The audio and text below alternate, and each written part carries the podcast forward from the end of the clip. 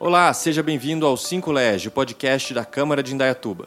Eu sou João Guilherme da Arcádia e nesta edição você vai ter detalhes da última sessão ordinária, na qual foram aprovados 10 projetos de lei. E eu sou Simone Santos e neste episódio você conhece ainda o trabalho da Brigada de Incêndio, que evita incidentes na sede do Legislativo e pode atuar em ocorrências em outros pontos da cidade. Indaiatuba contará com torres para filtragem do ar e a nossa equipe esteve no lançamento do projeto. Ouça também as vagas de emprego no PAT. Fique conosco no 5 Lege, o podcast da cidadania.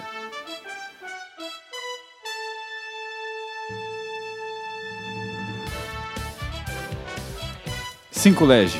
Notícias da Câmara de Indaiatuba em 5 minutos. Você conhece a Brigada de Incêndio da Câmara? Formada há três anos, o grupo de trabalho monitora potenciais riscos na sede do Poder Legislativo e sugere melhorias que evitem acidentes e incêndios. Os brigadistas foram capacitados para verificar estas imperfeições e têm autonomia para propor as mudanças à presidência e à direção geral da casa. Muitas destas questões já se transformaram em alterações estruturais importantes, que garantiram inclusive mais condições de acessibilidade. Diante disso tudo, fica a questão: a Câmara de Indaiatuba é um lugar seguro? Quem responde é a presidente da brigada, Eliana Belo. Com certeza podemos afirmar que nós estamos num lugar seguro para acidentes e incidentes que são rotineiros com a característica do nosso prédio. Então isso está todo, tudo mapeado, tudo conhecido e os processos para que é, aconteçam o, o, socorro, caso existam esses tipos de sinistro, estão também mapeados e treinados. Vale lembrar que os brigadistas estão habilitados a servir de apoio em incidentes de grande mobilização fora da Câmara e que demande a atuação de voluntários. A próxima reunião da Brigada de Incêndio será no dia 26 de março e os detalhes você confere no nosso site e nas mídias sociais. Aconteceu na sessão.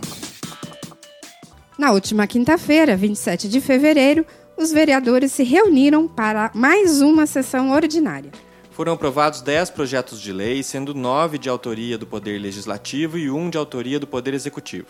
Entre as matérias aprovadas está a que dispõe sobre a prioridade de marcação de consultas para pessoas com albinismo, de autoria do vereador Pepo, e a que regulamenta o transporte individual de passageiros por meio de plataformas tecnológicas, de autoria do Poder Executivo.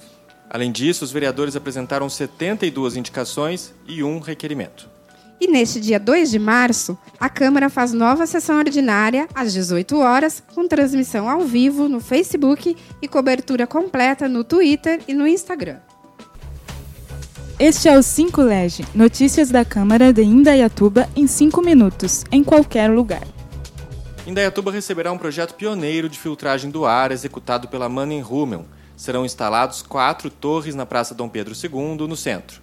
Os equipamentos filtrarão as impurezas do local conhecido pelo alto tráfego de veículos e devolverão o ar limpo nos pontos de ônibus. As torres ficarão na praça por seis meses, coletando dados que vão subsidiar estudos dos laboratórios da empresa e da Universidade de São Paulo.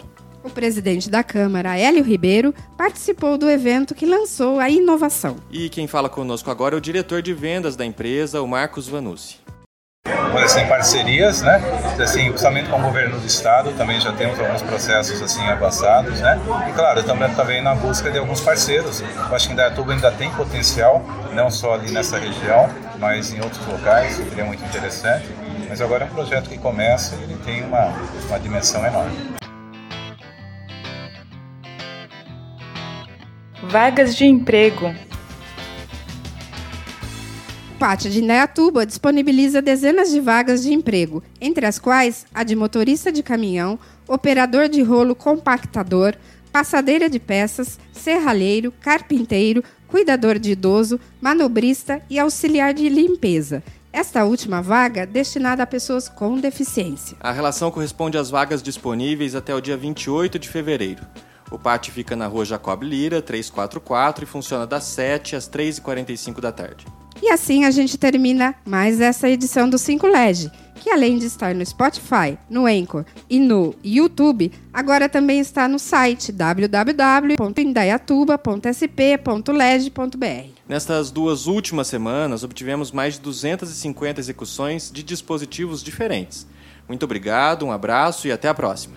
Obrigado pela companhia e esteja com a gente no próximo 5 LED, o podcast da cidadania. Este foi o 5 Lege, o podcast de notícias da Câmara, uma produção do Departamento de Comunicação da Câmara de Indaiatuba.